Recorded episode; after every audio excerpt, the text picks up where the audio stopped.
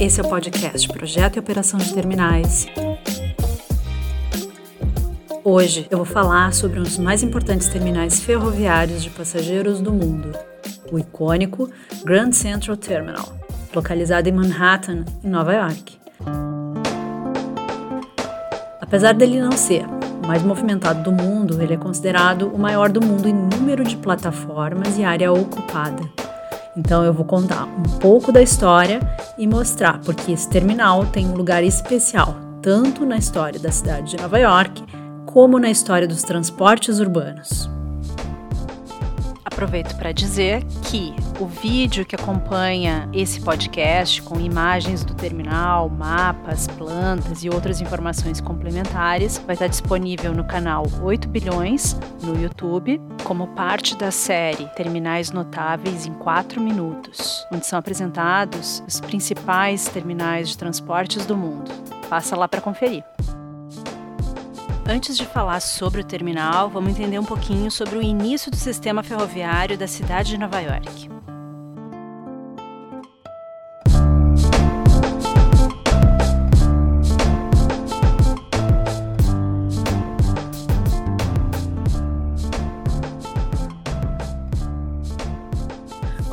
Começaram a ser utilizados como transporte popular, alguns dos primeiros trilhos já direcionavam para a cidade de Nova York. O primeiro eixo que foi construído ficava ao sul da ilha de Manhattan e o trem que circulava por esse eixo era uma espécie de carruagem puxada por cavalos que andavam sobre os trilhos. E assim, em 1832, a primeira construção voltada para o transporte de passageiros é feita. A primeira estação de Nova York é construída. A segunda estação é construída 25 anos depois, em 1857, e estava localizada onde hoje é o Madison Square Garden. Nessa época, o magnata empresário americano Vanderbilt estava provavelmente no ápice do seu poder. Ele tinha o domínio de grande parte dos trens que circulavam em Nova York e por uma decisão estratégica de negócios, ele decide construir a sua própria estação de trem. Então, nesse momento, ele construiria o que viria a ser a terceira estação de trem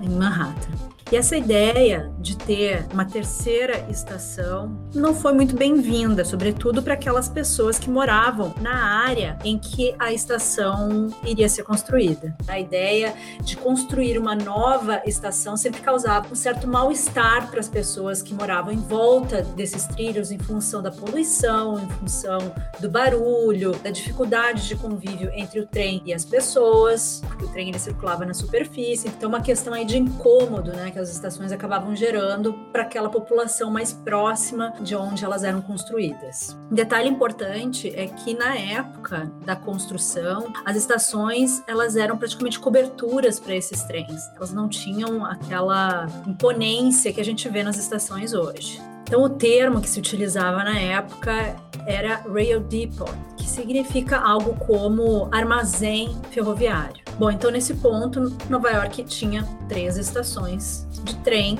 uh, operando simultaneamente. E a existência dessas três estações gerava uma certa confusão, porque cada uma delas era operada por uma operadora diferente, ou seja, cada uma tinha rotas diferentes, né? Era muito comum passageiros errarem de estação para iniciar a sua viagem, ou o passageiro ia para um local e as bagagens para outro. E também acontecia de um passageiro chegar numa estação, ter que trocar o trem e não sabia que não era na mesma estação e aí perdiam sua viagem, enfim, isso eram problemas bastante frequentes nesse momento. Percebendo essa dificuldade, essa confusão que acontecia, Vanderbilt propôs uma solução, que seria construir um terminal central na cidade. E com esse intuito, ele começou a adquirir várias terras, né, num determinado local de Nova York. E essa ideia de ter um ponto central em que todas as linhas estavam convergindo teve muito apoio do público em geral, de empresários ideia principal dessa proposta de construir um terminal central era colocar as três grandes operadoras num mesmo local e que assim é, haveria uma convergência de todo esse fluxo dentro da cidade. Bom, aí escolhido então o lugar onde esse armazém ferroviário central iria ser construído, onde atualmente é o terminal uh, central de Nova York.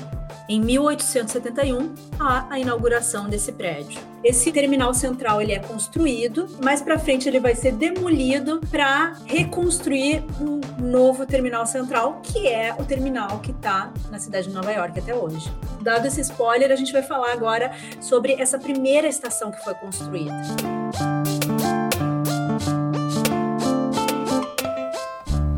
Esse primeiro edifício funcionou por 27 anos, de 1871 até 1898, quando então ele foi reformado, ampliado e atualizado. E depois dessa reformulação, ele permaneceu por mais cinco anos até 1903, quando foi iniciada a demolição para dar espaço ao terminal atual primeiro armazém ferroviário central de Nova York foi construído durante uma fase muito especial para as ferroviárias. Por volta de 1865, no final da Guerra Civil, as ferrovias americanas cresceram e impulsionaram a mudança de uma sociedade agrícola para uma sociedade industrial. Então elas conectavam as cidades a um custo muito mais baixo, de forma muito mais fácil e muito mais rápida do que os modos tradicionais da época. Existia um fascínio sobre tudo o que as ferroviárias representavam, tanto para o desenvolvimento dos lugares quanto da economia. Então, dentro dessa ideia, o empresário magnata Cornelius Vanderbilt, ou Comodoro Vanderbilt, como ele era conhecido, contratou o arquiteto Henry Snook e o engenheiro Isaac Buckout para projetar o Grand Central Depot, o propósito era criar um edifício com uma arquitetura muito mais exuberante do que os tradicionais armazéns ferroviários. E assim foi.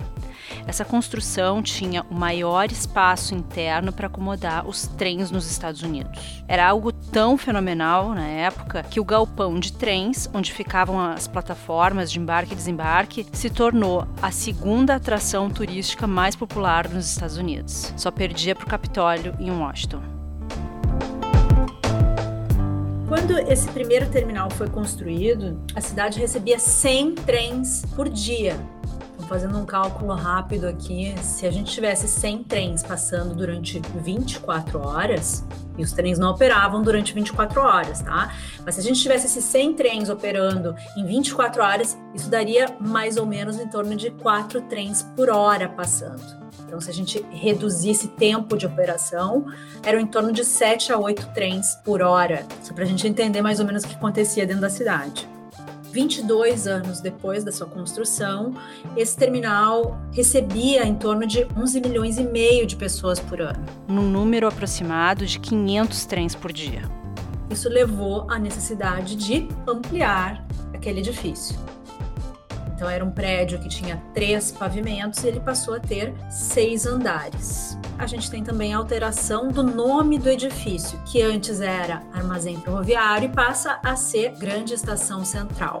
Então ela praticamente dobrou de tamanho. E para manipular essa quantidade de passageiros que circulavam diariamente no terminal, todas essas áreas importantes para os passageiros foram duplicadas. As de espera, as plataformas, alguns trilhos foram removidos, muitos outros foram adicionados. Ou seja, teve uma reconfiguração total do fluxo de trens e de pessoas naquele ponto central.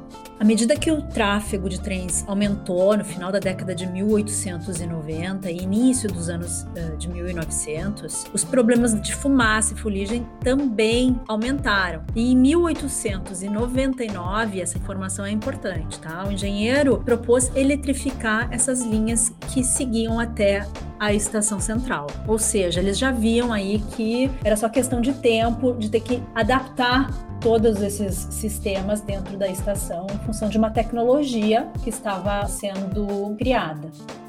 No dia 8 de janeiro de 1902, aconteceu um acidente entre dois trens que mudou toda a história da estação central. Houve a reflexão sobre quais seriam os rumos futuros do terminal de Nova York. E aí vem uma das grandes inovações, substituir a estação que havia recém sido reformada, ampliada, por um novo terminal de trem elétrico com dois níveis de plataformas. O terminal também iria incluir um looping para permitir que os trens mudassem de direção num fluxo contínuo. Além disso, o terminal ainda iria contar com uma estação de metrô subterrânea e um hotel. Mas para isso, todo o prédio deveria ser demolido. E aí, em dezembro de 1902, como parte de um acordo entre a estação e a prefeitura da cidade, se autorizou a construção de trilhos subterrâneos para acomodar esses trens elétricos. E assim seriam construídos viadutos no eixo perpendicular a esse corte que seria aberto no terreno. Nesse período, as três operadoras de trens carregavam juntas 44 mil passageiros por dia, isso dá 16 milhões por ano ou um total de 177.450 trens. Ou ainda, um trem a cada 45 segundos nas horas de rush.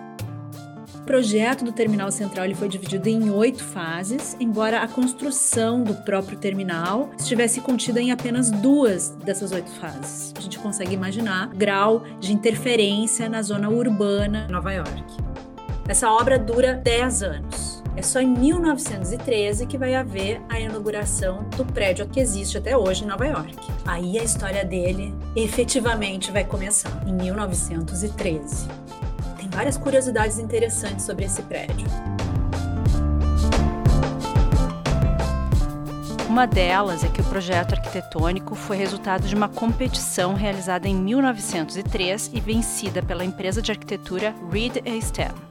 O projeto original foi revisado e remodelado pelo engenheiro William Wilgus e contou com Whitney Warren, da empresa de arquitetura Warren Wetmore. O edifício foi construído inspirado na arquitetura francesa, com um monumental saguão principal, com o teto interior que retrata o céu noturno, mas aos olhos de Deus. A fachada principal apresenta um grupo de esculturas que, na época da construção, era considerado o maior grupo de esculturas do mundo.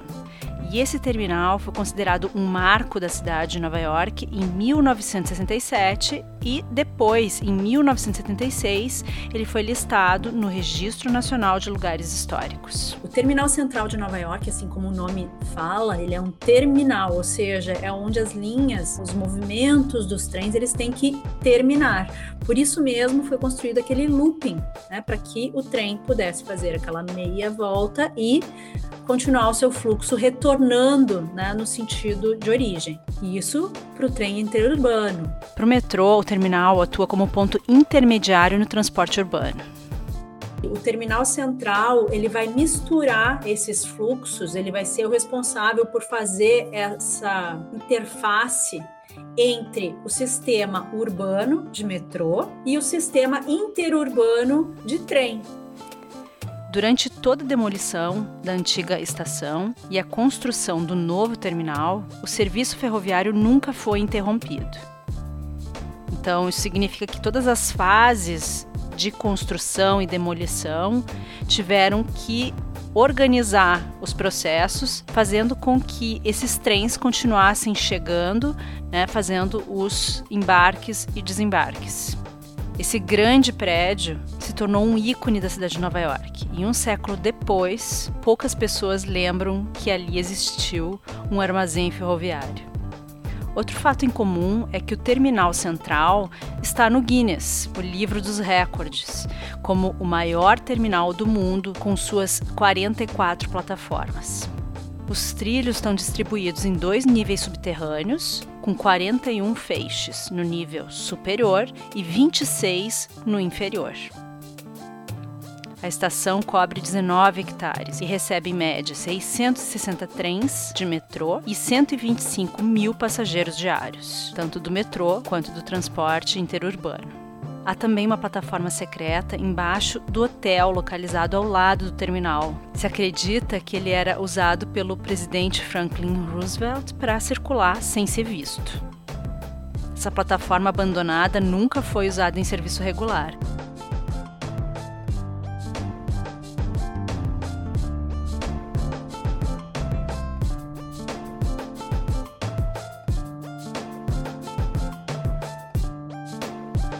É isso, pessoal. Espero que tenham gostado de conhecer um pouquinho mais da história do grande terminal central de Nova York. E o próximo episódio vai ser sobre o maior terminal rodoviário do mundo.